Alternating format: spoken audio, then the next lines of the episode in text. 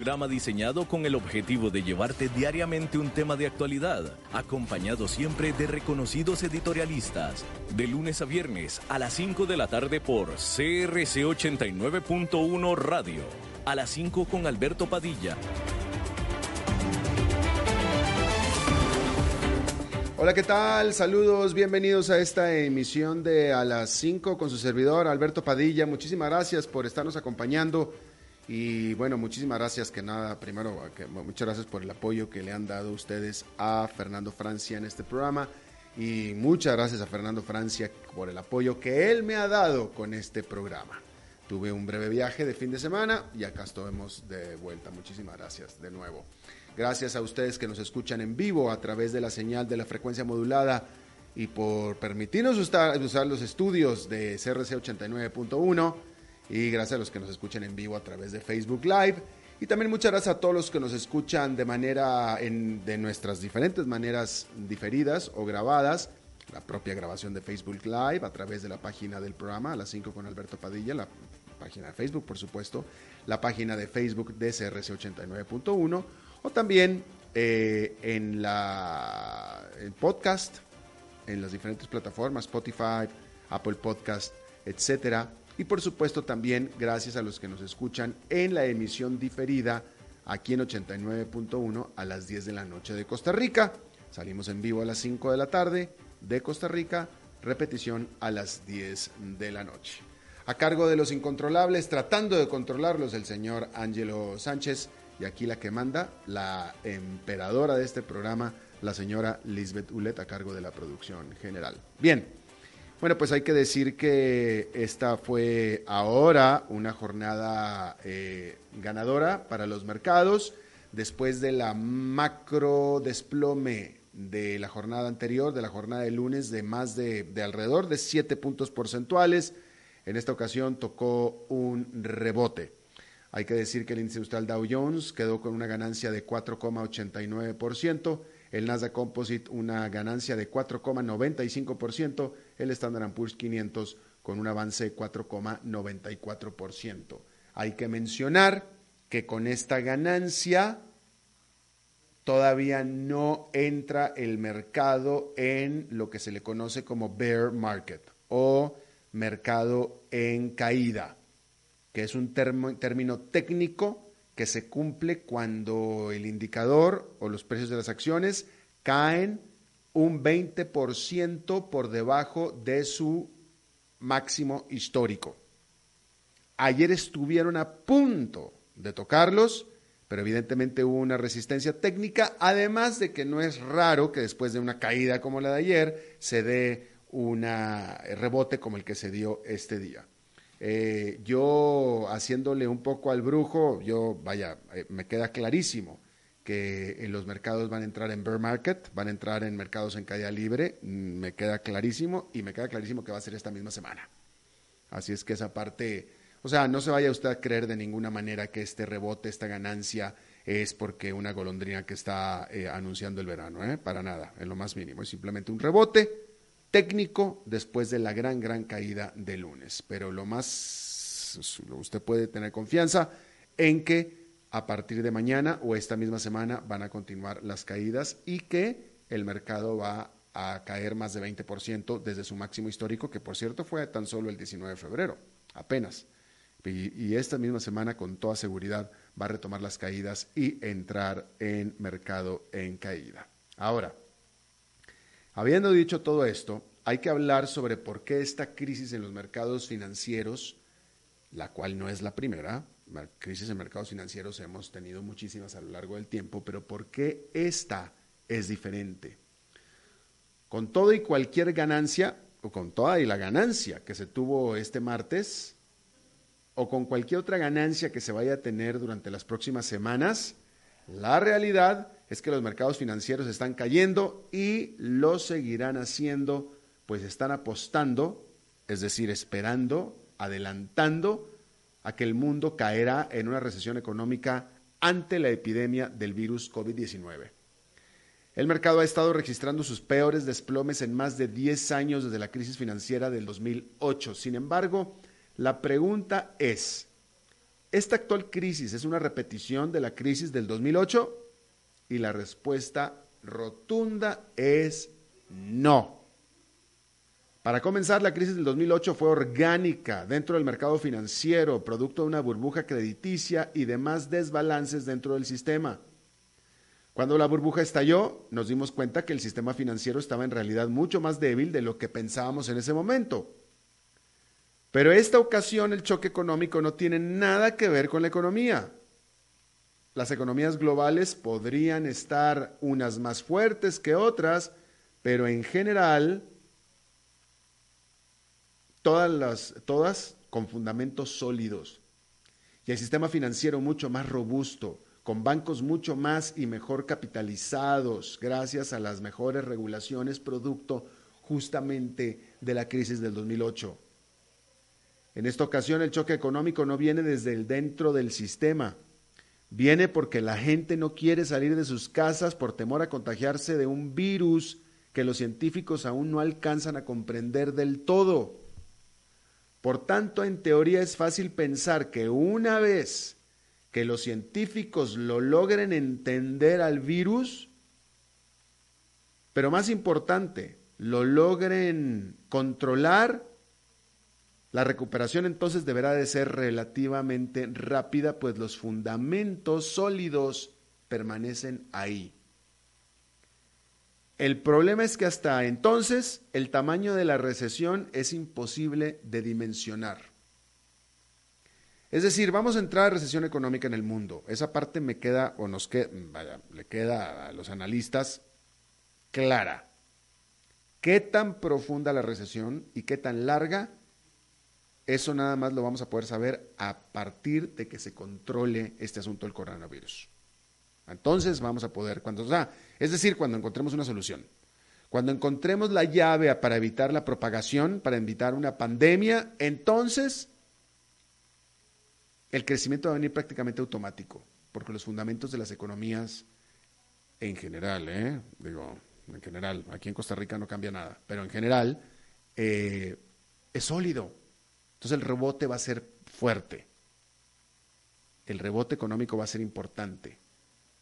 Es más, cuando ya tengamos eh, la solución al problema, va a venir un rebote accionario importantísimo, muy importante. Pero eso será entonces. Y ese entonces no tenemos idea cuándo va a ser.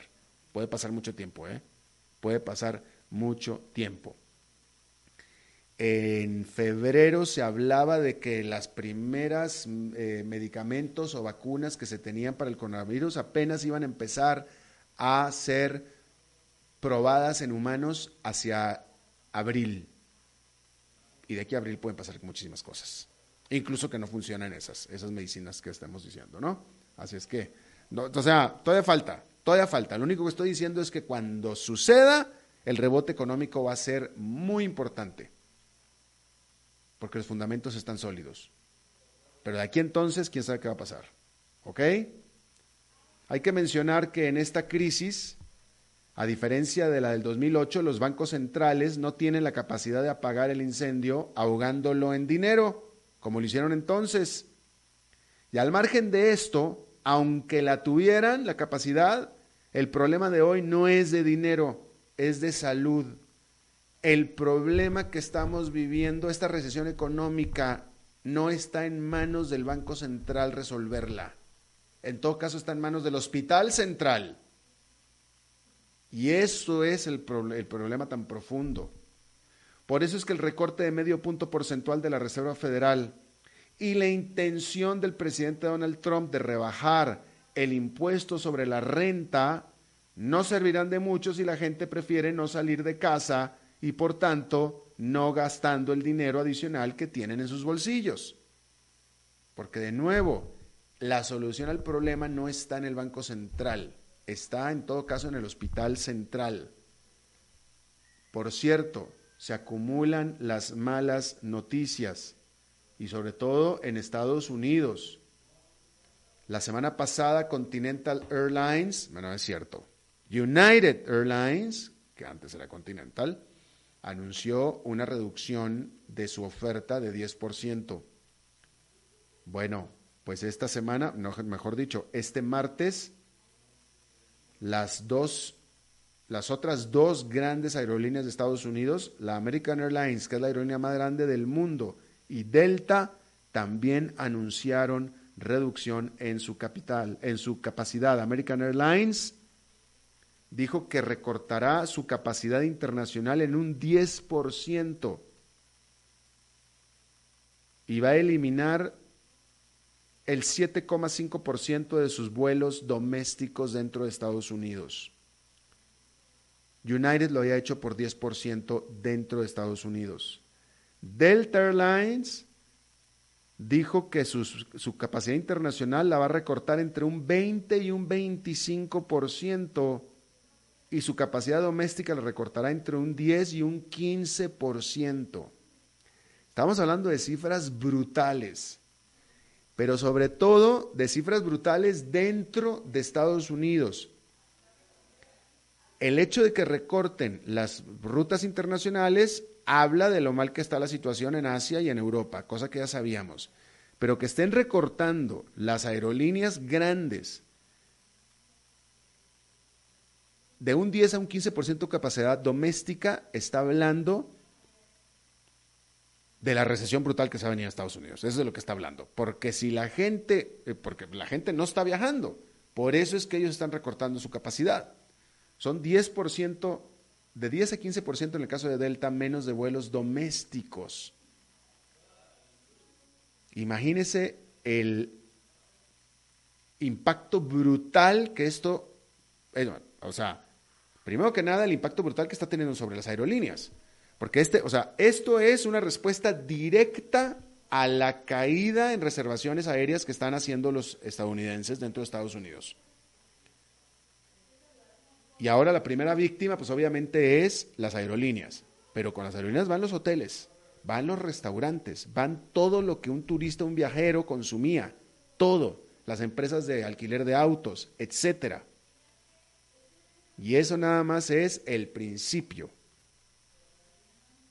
Nada más el principio. Por cierto, en esta ocasión, en este día, en este martes, el Corporativo Mundial de Coca-Cola en Atlanta, cinco mil personas, la Coca-Cola en su corporativo les pidió que no vinieran a trabajar. Permaneció cerrado el corporativo en este día como una prueba por si acaso tendrían que hacerlo ya de manera oficial por el coronavirus.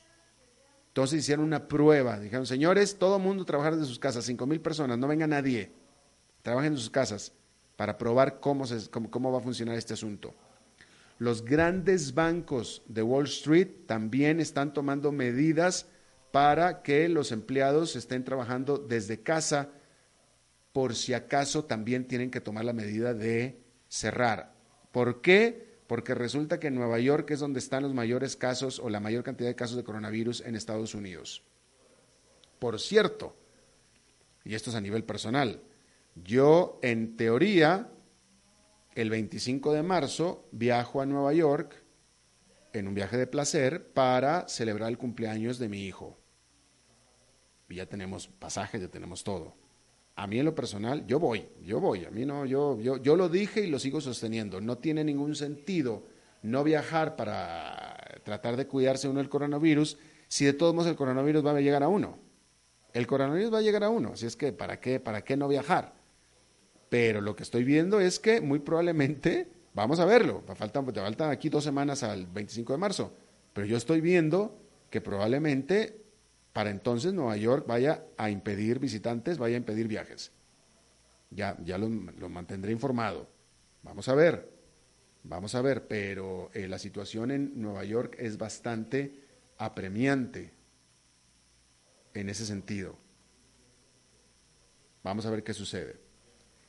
Bien, continuando con la información, déjeme le digo que cuando la economía de Estados Unidos era netamente, vamos a hablar de mercado de petróleo, y en este respecto, cuando la economía de Estados Unidos era netamente consumidora de petróleo, pues una baja en los precios de este en general, del petróleo en general, pues eran buenas noticias para el país, como buen país importador de petróleo, ¿no?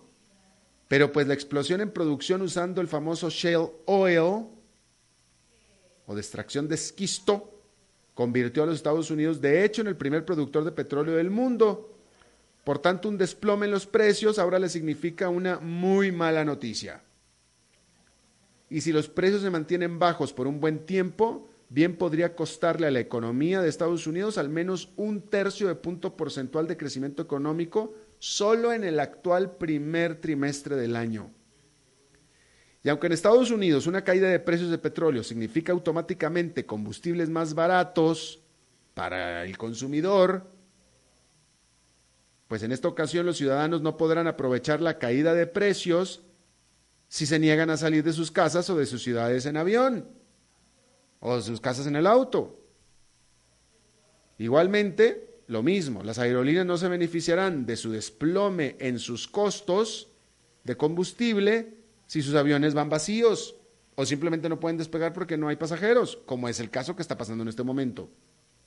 Incluso los bajos precios del petróleo en esta ocasión tampoco serán de gran ayuda para China, principal importador de petróleo del mundo, pues pasará más, pues pesará más sobre la economía el efecto del desplome en sus exportaciones ante el desplome de la demanda mundial. Bien, Aquí en Costa Rica, donde estamos transmitiendo, ya se han estado empezando a tomar algunas medidas para impedir grandes concentraciones de gente. Que así fue como empezó la situación en China también. Vamos a hablar de Italia. Vamos a hablar de lo que se considera la Wuhan occidental. ¿Podrán los italianos comportarse como los chinos? En la cuarta economía más grande de Europa, 60 millones de personas despertaron esta mañana, la mañana del martes, enterándose que estaban bajo encierro nacional decretado para tratar de detener la rápida propagación de las infecciones por el coronavirus. Por su alcance, la medida es similar a la que se implementó aparentemente con buenos resultados en la provincia china de Hubei, donde inició la epidemia del COVID-19. Pero una cosa es China y los chinos y otra muy diferente son los no chinos, puesto que podrá una democracia implementar y forzar las medidas que tomó China con el mismo rigor? China se puede y se pudo y lo hicieron. Es una dictadura. En una democracia se podrá las reglas dicen, las reglas en Italia dicen que la gente solo puede viajar por trabajo o emergencias, pero los italianos pueden autocertificar sus razones para viajar, lo que deja la puerta abierta para que cualquiera viaje cuando quiera, cosa que de ninguna manera sucedió en China. Este martes por la mañana, los taxis, autobuses y trenes operaban en toda Italia con normalidad, a pesar de que son uno de los lugares primarios de contagio. Los bares y restaurantes estaban abiertos, aunque eso sí tendrán que cerrar hacia las seis de la tarde. Mateo Silvini, líder opositor de la Liga del Norte, o mejor dicho, líder del opositor Liga del Norte, declaró que aunque la intención es buena, no es suficiente y muy probablemente tenga razón. En China ya se contuvo la propagación del COVID-19. Ya desde hace tiempo la mayoría de los casos son fuera de China. Pero fue un gran costo el que tuvo China. En primer lugar, tuvieron que pues, meter en cuarentena absolutamente todo mundo, como se lo informamos aquí. Las, las fábricas dejaron de... Es decir, China lo logró, pero porque es China. Y el costo fue enorme en costos económicos, enorme. Pero lo contuvo y la gran pregunta es si un país democrático puede hacer lo mismo. Y la respuesta es seguramente no. Por lo cual, entonces, seguramente los italianos y después los demás. Italia es tan solo el primer caso en el mundo occidental. Vienen más, vienen más. Todos vamos para allá. Todos vamos para allá. China no es buen ejemplo. China lo logró contener como lo logró contener usando esas medidas. Pero imagínense ustedes en América Latina, en cualquiera de nuestros países, de qué manera se va a poder enforzar o mejor dicho, vigilar, eh, eh, forzar un tipo de cuarentena como la que se implementó en, en el que salga de su casa lo metemos a la cárcel, es imposible, es imposible. No, imagínese usted, en China sí, pero en el resto del mundo, pues no. Por tanto, entonces el resto del mundo no podrá contener la propagación del virus de la misma manera que lo hizo China. Entonces, ¿cuál es la solución? No la sabemos, no la conocemos. La solución china es inaplicable. La medicina china es inaplicable en el resto del mundo. Y eso es una desgracia. Bien, rápidamente, antes de pasar a la pausa, déjeme nada más una noticia muy importante también que se dio este martes. Hay que hablar que en Rusia, este martes, la Duma aprobó toda una serie de reformas constitucionales que fueron propuestas por el presidente Vladimir Putin. Los informes de medios apuntan a que Putin firmará las reformas para convertirlas en ley el 18 de marzo, que es fecha del sexto aniversario del inicio de lo que ha sido uno de sus actos más audaces, la anexión, o como el propio Putin dice, el retorno, el regreso de Crimea. Tanto la anexión de Crimea como los cambios constitucionales fueron diseñados para mantenerlo a Putin en el poder. La antigua constitución ordena que Putin deje el poder en el 2024. Esta nueva constitución reinicia el conteo de los términos presidenciales, permitiéndole quedarse en el poder potencialmente hasta el 2036. Le otorga al presidente poder casi absoluto. Reduce aún más el poder de los alcaldes electos y desecha por completo la supremacía de las normas internacionales sobre las leyes rusas. El acaparamiento de poder está sustentado en un lenguaje sobre Dios, tradiciones ancestrales, familias heterosexuales y la sagrada victoria en la Segunda Guerra Mundial. Fíjese, esa es la justificación con la que Putin hizo esta nueva constitución. Las justificaciones fueron Dios, tradiciones ancestrales, familias heterosexuales y la sagrada victoria de la Segunda Guerra Mundial. El Kremlin organizará una farsa espectacular de apoyo popular el 22 de abril, que es el natalicio de Vladimir Lenin, fundador del Estado soviético, cuyo colapso Putin no deja de lamentar. Bien, les recuerdo que es martes de Pregúntenle a Leli. Vamos a hacer una pausa y ya está Eli Feinstein con nosotros.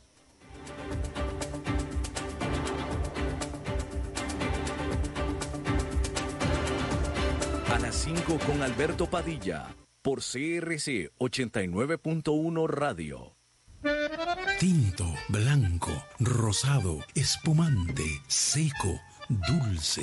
El vino es como los amigos, proviene de diferentes cepas y familias convertidas en bodegas de tradición. La Iride, una bodega personal establecida en Mendoza, Argentina, produce vino de exportación con la calidad de Mendoza, expresada en taninos frescos, frutales, remembranzas de tabaco y chocolate. Una fiesta al paladar. La Iride, vinos argentinos de tradición. CRC 89.1 Oyentes informados. Desde los verdes bosques de nuestra montaña nos llega agua Cerros de la Riva, agua fresca de manantial que te permitirá vivir en equilibrio, proteger tu salud y la de tu familia, libre de sustancias químicas, envasada sin alterar su naturaleza a 2.000 metros de altura. Agua Cerros de la Riva, naturalmente neutral. Búscanos como cerrosdelarriba.gmail.com.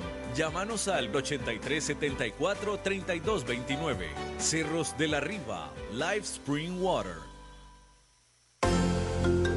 Evitemos contagios de infecciones respiratorias y sigamos aplicando las medidas básicas de prevención. Si vas a toser o estornudar, recordá usar pañuelos desechables o cubrirte con el antebrazo. Lavate las manos con agua y jabón frecuentemente. Consumí alimentos adecuadamente cocinados, principalmente carnes y huevos. Evita el contacto cercano con personas con síntomas de enfermedades respiratorias. Cuidémonos. Un mensaje de Cadena Radial Costarricense.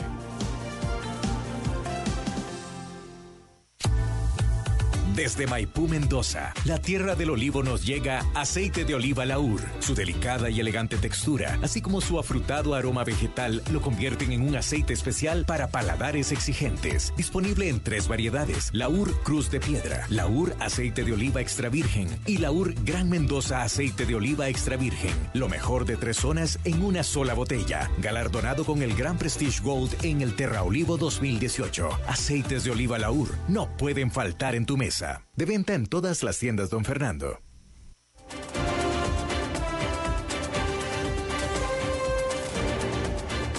Seguimos escuchando a las 5 con Alberto Padilla.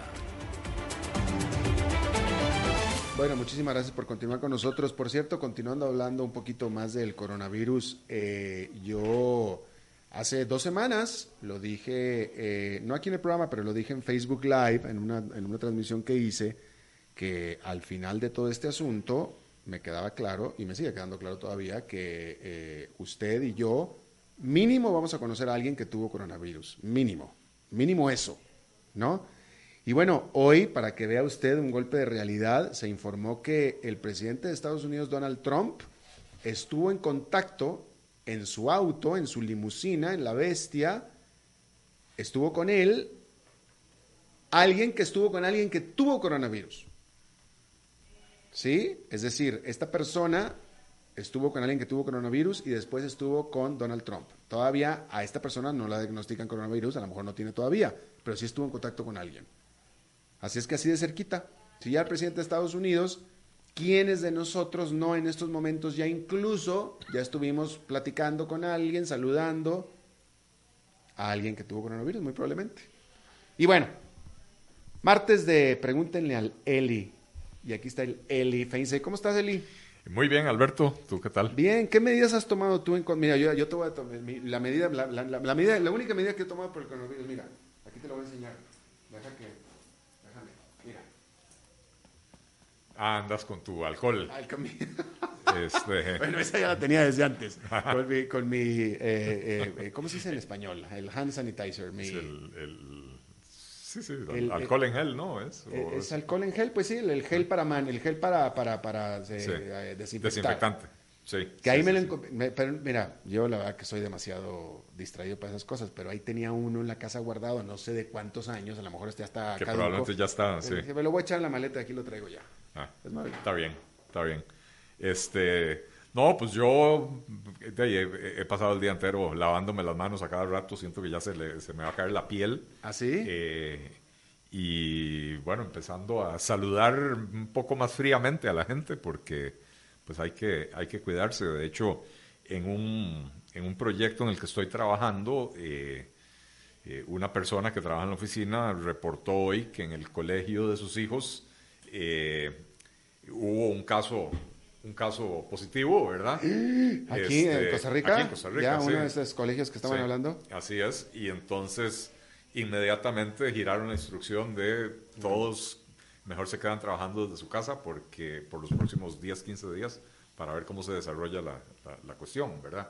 Eh, así que bueno, de ahí eso. Tratando de hacerle caso a las autoridades con las recomendaciones que dan, las recomendaciones que hacen. Yo sé que a nadie le gusta eh, tener que restringirse y limitarse en la vida, pero, pero creo que es importante tratar de parar el contagio en esta etapa todavía temprana, ¿verdad? De la, de la, del crecimiento antes de que se convierta en una epidemia aquí en el país. Claro. Bueno, a este respecto hay varias personas que te preguntan ya eh, sobre pues lo que el país eh, mira, eh, por ejemplo, Diana Chinchilla te pregunta, ¿hay alguna forma de poder sacar provecho para la economía local y regional de esta situación coronavirus, sobre todo en el sector turístico? Eh, Katia Cambronero te pregunta cómo la situación global podría afectar o beneficiar a Costa Rica. Disminución del precio del crudo, caída en la bolsa de valores, COVID-19, cierre de fronteras, qué acciones debe tomar las instituciones con los sectores más afectados, turismo, exportadores, etcétera. Sí, bueno, yo, yo creo, y de hecho sobre eso quería hacer un comentario. Cre- creo, para responder primero las dos preguntas, que en el balance es más lo negativo que lo positivo, ¿verdad? Sí hay cosas que Costa Rica puede hacer para tratar de sobrellevar un poco mejor esta crisis, pero no nos engañemos, esto, esto es una cuestión mundial, eh, ya hay países enteros o regiones enteras de países cerradas, varadas, con, con las fábricas no produciendo, eh, eh, cadenas de logística interrumpidas, y entonces compañías que producen en Costa Rica, pero que compran materia prima en China, probablemente están teniendo dificultades obteniendo su materia prima, ¿verdad? Y sobre todo las compañías de zona franca que trabajan con, filosofías lean, eh, eh, justo a tiempo, qué sé yo, eh, probablemente se les, se les está empezando, se les va a dificultar bastante el, abastecimiento. ni hablar del turismo, ¿verdad? Lamentablemente se ha desatado casi un pánico global eh, y la gente, pues, muchas aerolíneas han suspendido vuelos, muchos países han cerrado fronteras, pero muchas aerolíneas también, eh, eh, aerolíneas han suspendido vuelos o han básicamente quebrado, ¿verdad? Anunciado, no, no, no podemos aguantar esto ni siquiera una semana. pero también las personas ya están viéndolo con otros ojos. yo estuve de viaje la semana pasada, francamente no iba muy preocupado con el tema del coronavirus, eh, y, cuando llegué al aeropuerto para regresarme a Costa Rica, era tal el molote en ese aeropuerto, eh, que de hecho era tal el molote que yo me tuve que sentar tres salas de abordaje, eh, a tres salas de abordaje de distancia de la mía, porque no había campo en ninguna otra, ¿verdad? Y ahí sí es cuando uno se sienta y empieza a darse cuenta que el, el tipo de adelante se está sacando los mocos y la señora de atrás está tosiendo y, y, ahí es donde uno empieza a preguntarse, bueno, ¿cuál de ellos tiene algo y, puede contagiar, verdad?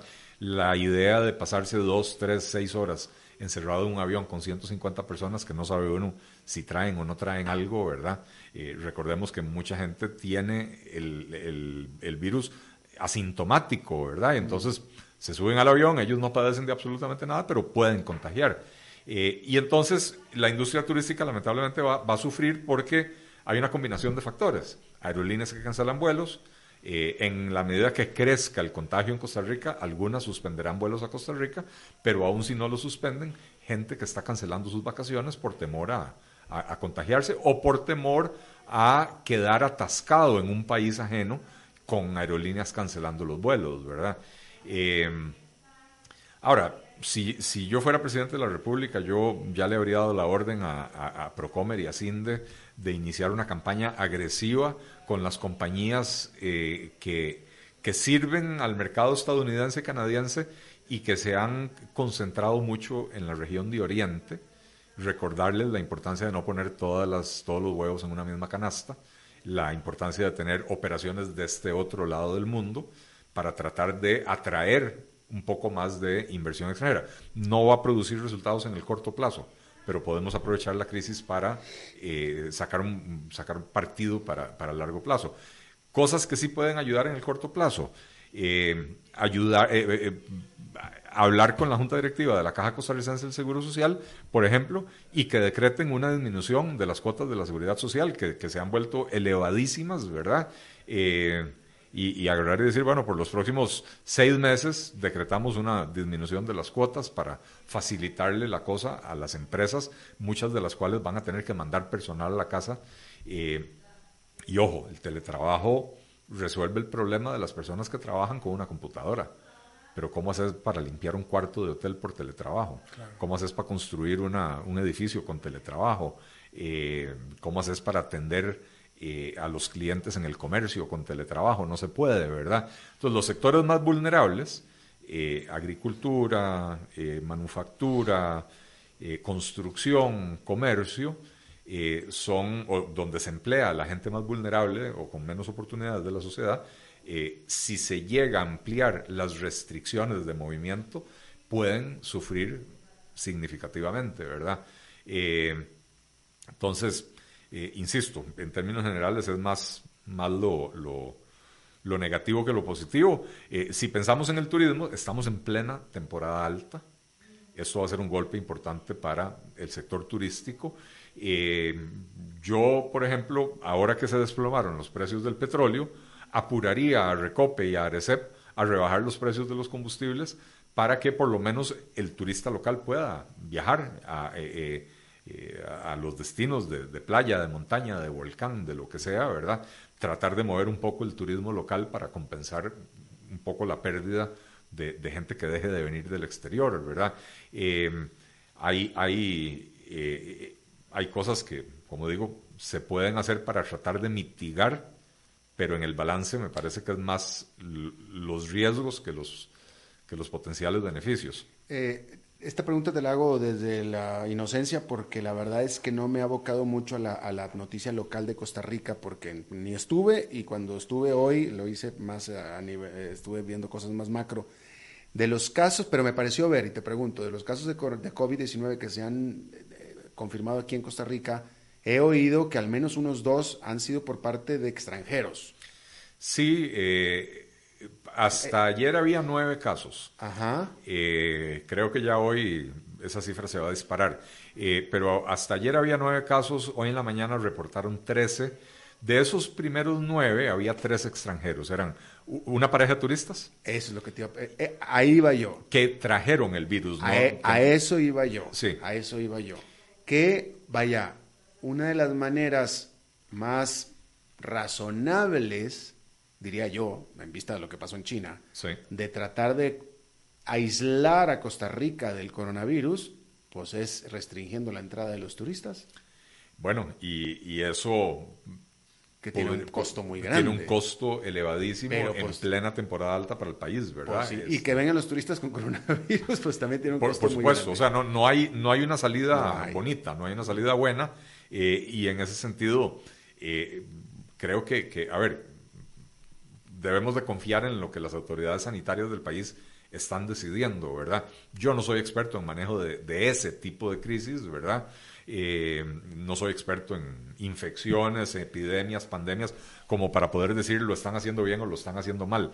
Debemos de confiar de que eh, eh, de ahí esta gente sabe, ¿verdad? El ministro de Salud es un infectólogo, entiende estos procesos, ¿verdad? Pero desde la perspectiva económica, yo creo que hay, hay cosas que se pueden hacer para tratar de ayudar a que, a que el impacto, a minimizar el impacto, ¿verdad? Eh, eh, cerrar fronteras es una medida muy drástica que tendría un efecto económico altísimo, pero puede ser que llegue a ser necesario si se ve que, si se ve que, que por ahí está entrando el problema. Ahora, te decía, de nueve casos había una pareja de turistas y otra señora que es una, es una extranjera residente en Costa Rica que había viajado. Eh, el principal foco de contagio no son, los, no son los turistas y no son los extranjeros. El principal foco de contagio detectado hasta ahora es un médico del hospital de Alajuela que viajó a Panamá a traerse a su tía infectada eh, y y evidentemente adquirió el virus. Él está en cuidados intensivos porque era diabético, es diabético y, mm. y está en una situación bastante complicada. Pero resulta que ahora el ministerio o las autoridades sanitarias tienen una lista de 165 personas con las que este doctor estuvo en contacto en los últimos 15 días, ¿verdad? Eh, y entonces el, el, hombre siguió dando consulta. Eh, eh, ha estado en contacto con pacientes, ha estado en contacto con otros médicos, con personal administrativo del hospital. Es un verdadero desastre. Eh, de los nueve casos, uno era él y los otros cinco eran atribuibles a él. Eh, y los, y otros, los otros tres eran los extranjeros.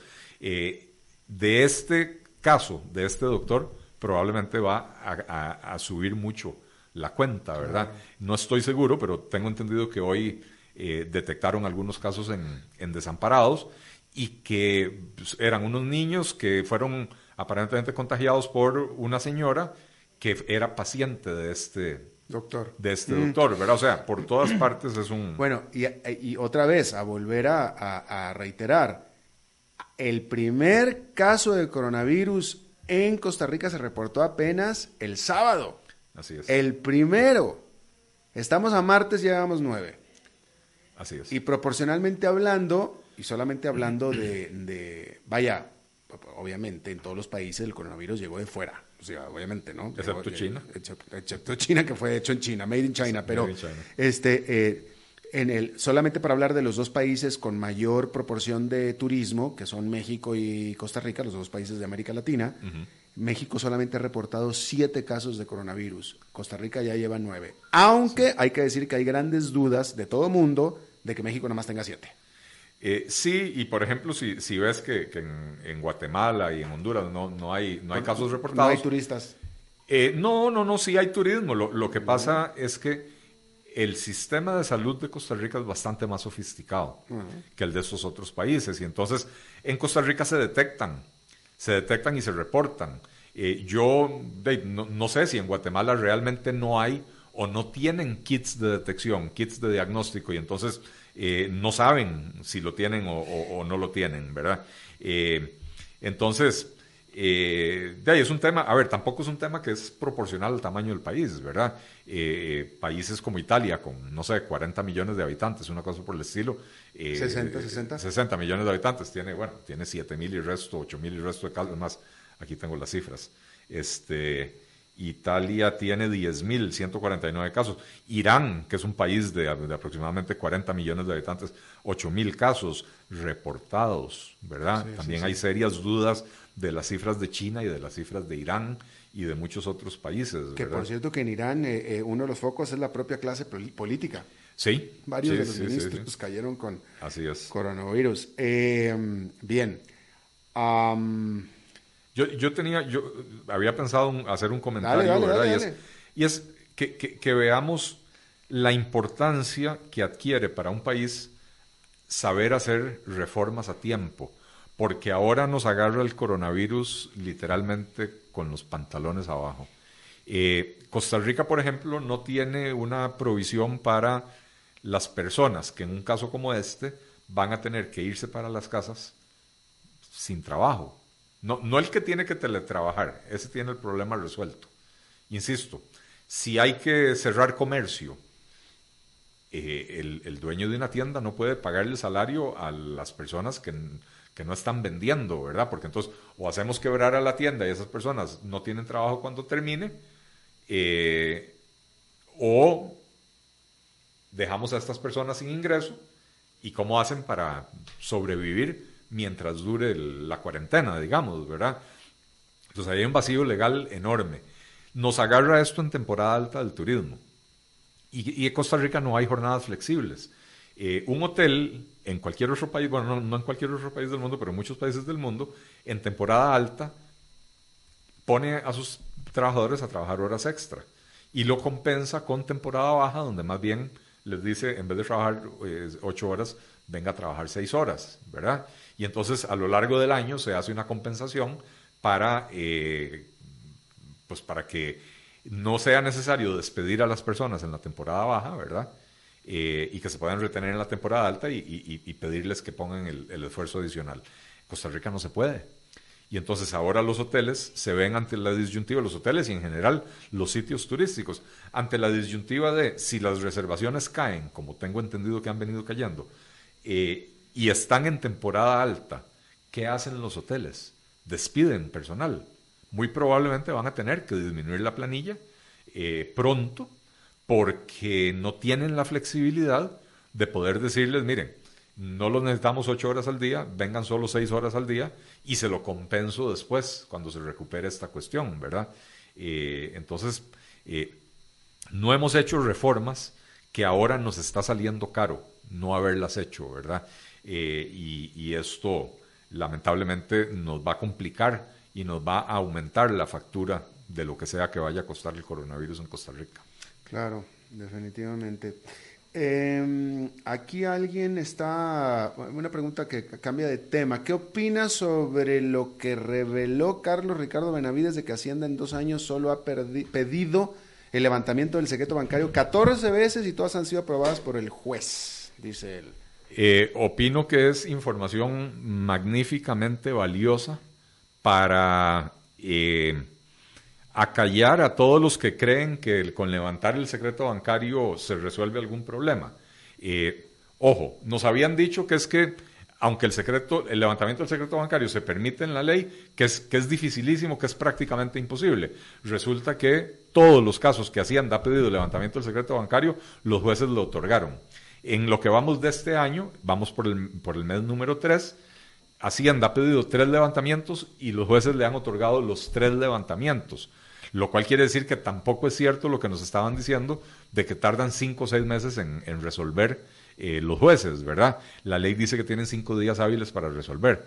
Eh, entonces, creo que ya tenemos en, en, nuestro, en nuestro equipaje legal la herramienta necesaria para proceder con el, con el levantamiento del secreto bancario cuando hay sospechas bien fundadas de que el contribuyente está incurriendo en, alguna actividad delictiva eh, y no tenemos por qué darle a funcionarios de, tributación la posibilidad de andar hurgando en nuestras cuentas sin sospecha de absolutamente nada, sin la necesidad de que, de que se involucre un juez para autorizarlo. Creo que el mecanismo que tenemos hoy en día es un mecanismo que eh, eh, equilibra bien la necesidad de proteger la intimidad de, las, de los ciudadanos con la necesidad de las autoridades de sí poder investigar en aquellos casos donde se sospecha que hay ya sea evasión o que hay actividad ilícita de la cual provienen los ingresos, etcétera. Bien, eh, volviendo al tema, déjame te pregunto otra vez sobre la caída del petróleo, que ha caído de manera muy importante. Eh, ¿Qué tan benéfico, qué tanto puede ayudar al, al tico al ciudadano costarricense el que le bajen los precios del combustible y, su, efecto sobre la economía. Bueno, es que el, combustible en Costa Rica tiene un encadenamiento con un montón de cosas, ¿verdad? En Costa Rica se utiliza búnker para la producción eléctrica, eh, ahora en temporadas secas cuando más se usa. Entonces debería de bajar el costo de la producción, de la producción eléctrica. Eh, el búnker también y otros tipos, queroseno, qué sé yo, también se utilizan mucho en la industria el gas licuado de petróleo se utiliza mucho en, cocina y en industria.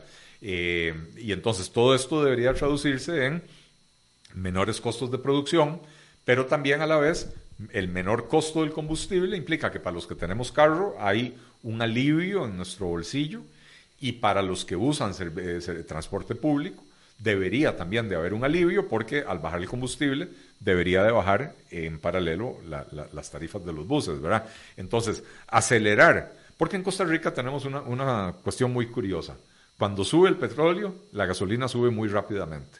Cuando baja el petróleo, la gasolina baja muy lentamente, ¿verdad? Eh, entonces, deberíamos en esta coyuntura de acelerar la disminución del costo de los combustibles en el, en el mercado interno en Costa Rica para generarle a los costarricenses un, ese, digamos, ese excedente en su bolsillo que lo puedan dedicar a otras cosas. Esto puede ayudar un poco a reactivación económica, puede eh, ayudar un poco lo que decía anteriormente, ¿verdad? Que las personas se sientan motivadas a visitar zonas turísticas, etcétera, por menor costo del, del viaje, etcétera. ¿Hay alguna medida vaya, todo parece indicar que el entorno internacional, que la economía del mundo va a entrar en una recesión económica. Todo, todo pareciera que va para allá el asunto. No sabemos cuánto va a durar. ¿Hay algo que puedan hacer aquí las autoridades monetarias eh, ticas? ¿Hay algo que los, el gobierno pueda hacer para defenderse de esto?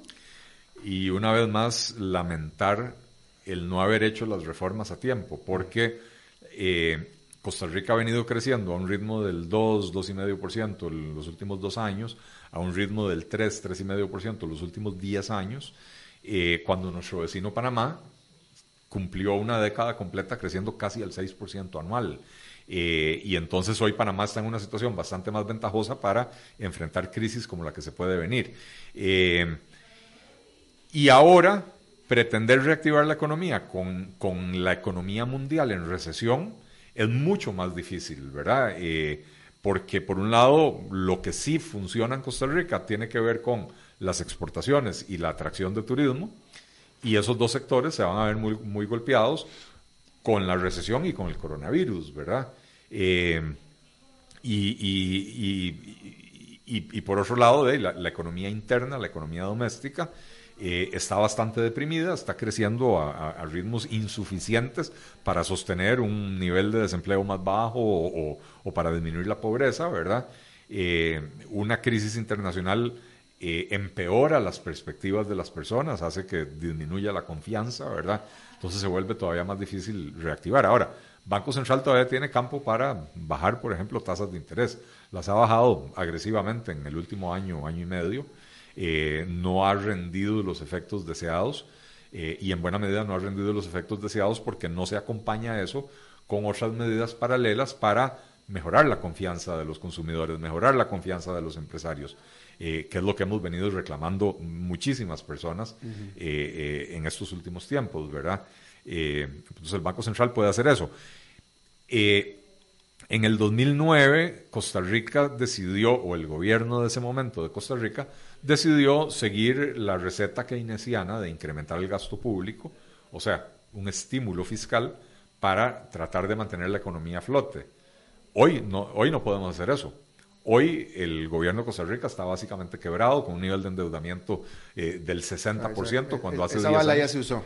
Esa bala ya se usó, pero es que además esa bala se usó y no se recogió el cartucho y no se le limpió la, la, cámara la pistola y no se compró otra pistola, otra bala, ¿verdad? Entonces no podemos disparar ahora otra vez porque no, no, tenemos, eh, o sea, el país tiene 11 años acumulados de déficit superiores al 4%. Eh, eh, en este momento con el nivel, con, el, con la situación de las finanzas públicas, pensar en un estímulo fiscal es suicida, ¿verdad?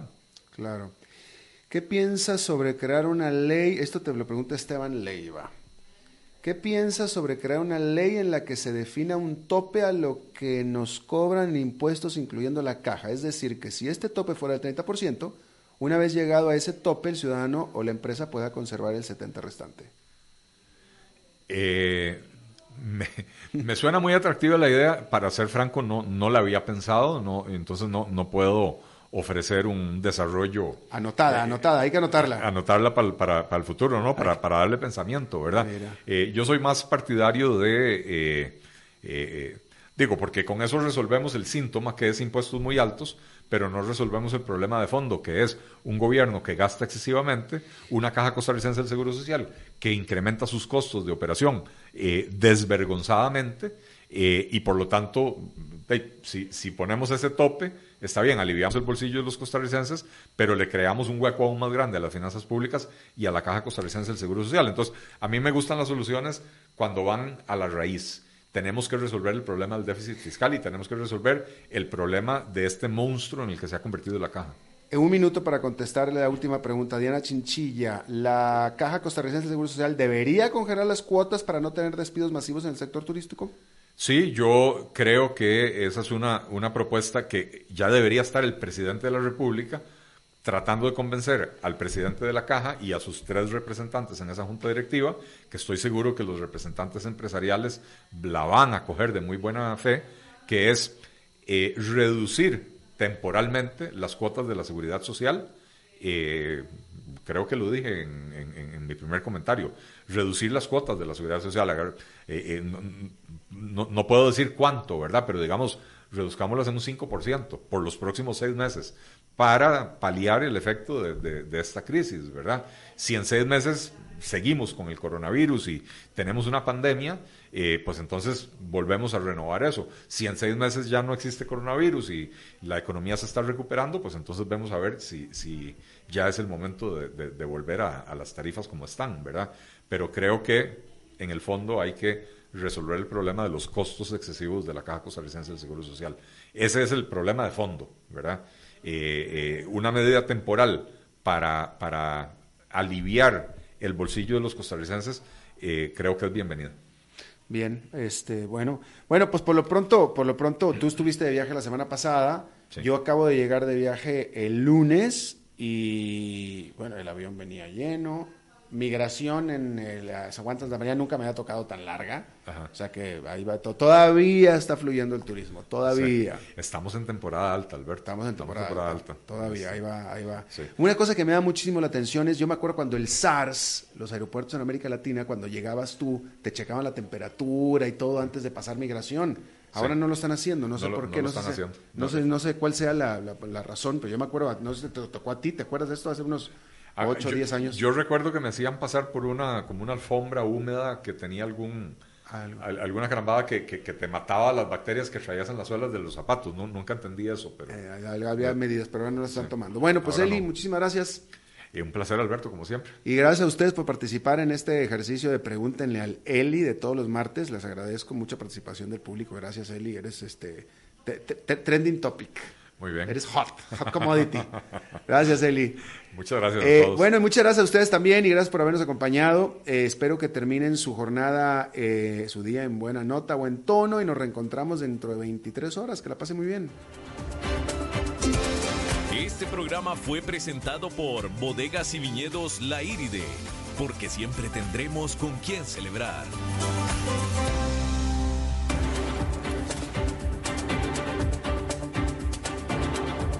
Concluye a las 5 con Alberto Padilla. Un programa diseñado con el objetivo de llevarte diariamente un tema de actualidad, acompañado siempre de reconocidos editorialistas, de lunes a viernes a las 5 de la tarde por CRC 89.1 Radio, a las 5 con Alberto Padilla.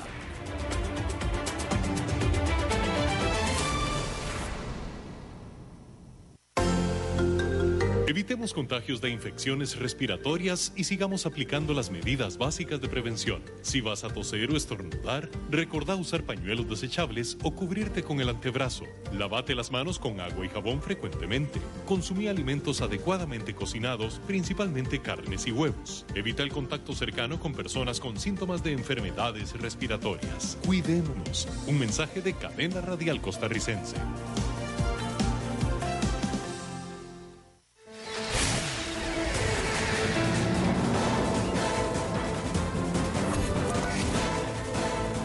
Inicia el resumen informativo en noticias CRC 89.1 Radio. Hola, ¿qué tal? Son las 17 horas con 57 minutos y estos son nuestros titulares.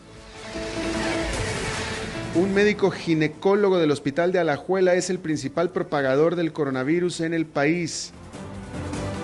Los eventos públicos serán suspendidos por dos semanas. El Ministerio de Salud firmó hoy un decreto para la cancelación de los eventos masivos. El presidente Carlos Alvarado manifestó que no se referirá al caso de la UPAD por respeto a la investigación que sigue el Ministerio Público. La Fiscalía allana las oficinas del ICE en Cartago como parte de las investigaciones por el caso UPAD.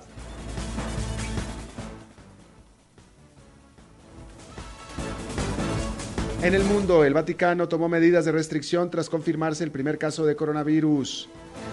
Y en los deportes, las dos próximas jornadas del torneo de fútbol nacional se jugarán a puerta cerrada.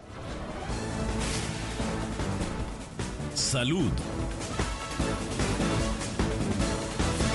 Un médico ginecólogo del Hospital de Alajuela resultó ser el principal propagador del coronavirus en Costa Rica.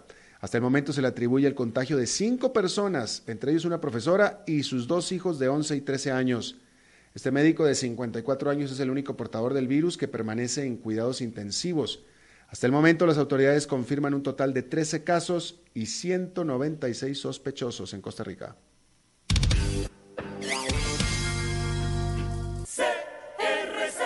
El Ministerio de Salud firmó hoy el decreto para la cancelación de los eventos masivos.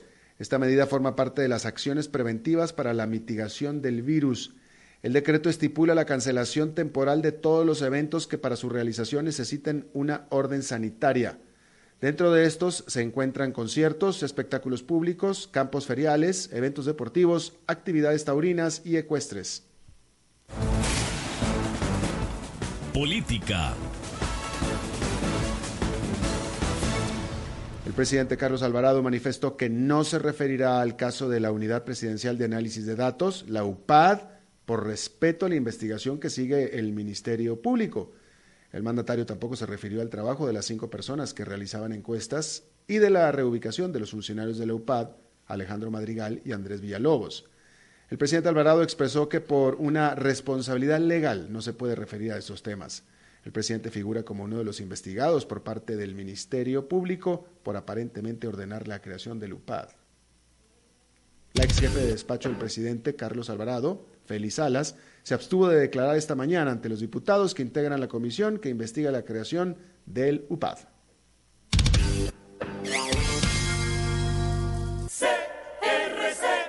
El Ministerio Público realiza un allanamiento en las instalaciones del Instituto Costarricense de Electricidad ubicadas en eh, Guatuso de El Huarco en Cartago, realizado, relacionado con la investigación del caso de la UPAD. Las acciones son dirigidas por la fiscal general Emilia Navas por tratarse de una investigación que involucra a funcionarios de supremos poderes. Según prensa del Ministerio Público, las diligencias del allanamiento fueron ordenadas por la Sala Tercera.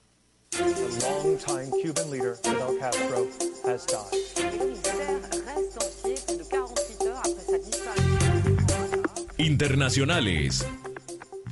Después de confirmarse el primer caso de coronavirus en el Vaticano, el pasado 6 de marzo se tomaron nuevas medidas de restricción de llegada de turistas para evitar la propagación. Permanecerán cerradas la unidad móvil de correos vaticanos de la Plaza de San Pedro, los dos puntos de la Librería del Vaticano, pero el servicio fotográfico del Observatorio Romano permanecerá accesible en línea, así como la tienda de ropa. El comedor de empleados estará cerrado al público a partir de mañana y se activará un servicio de reparto de comidas a petición de los distintos organismos, entre, eh, de, los organismos y entes de la, Santa, de la Santa Fede y del Estado de la Ciudad del Vaticano. Estas medidas permanecerán en vigor, excepto en el caso de nuevas indicaciones, hasta el 3 de abril de este año. La pasión de los deportes en noticias CRC 89.1 Radio. Las dos próximas jornadas del torneo de fútbol nacional se jugarán a puerta cerrada como una respuesta a las medidas de contención del virus COVID-19. Así se dio a conocer luego de la reunión de UNAFUT tras valorarse diferentes opciones. Inclusive se pensó en suspender los encuentros y trasladarlos para abril. Sin embargo, esto se descartó. Los encuentros más destacados eran Cartaginés ante Alajuelense y Saprissa contra Club Sport Herediano. En dos semanas se valorarán las indicaciones del Ministerio de Salud y se darán nuevas indicaciones.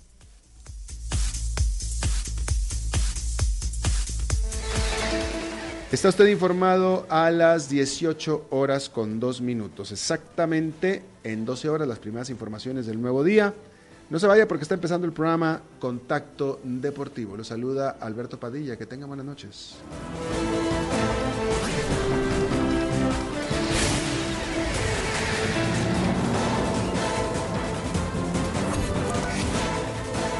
Este fue el resumen informativo de Noticias CRC 89.1 Radio.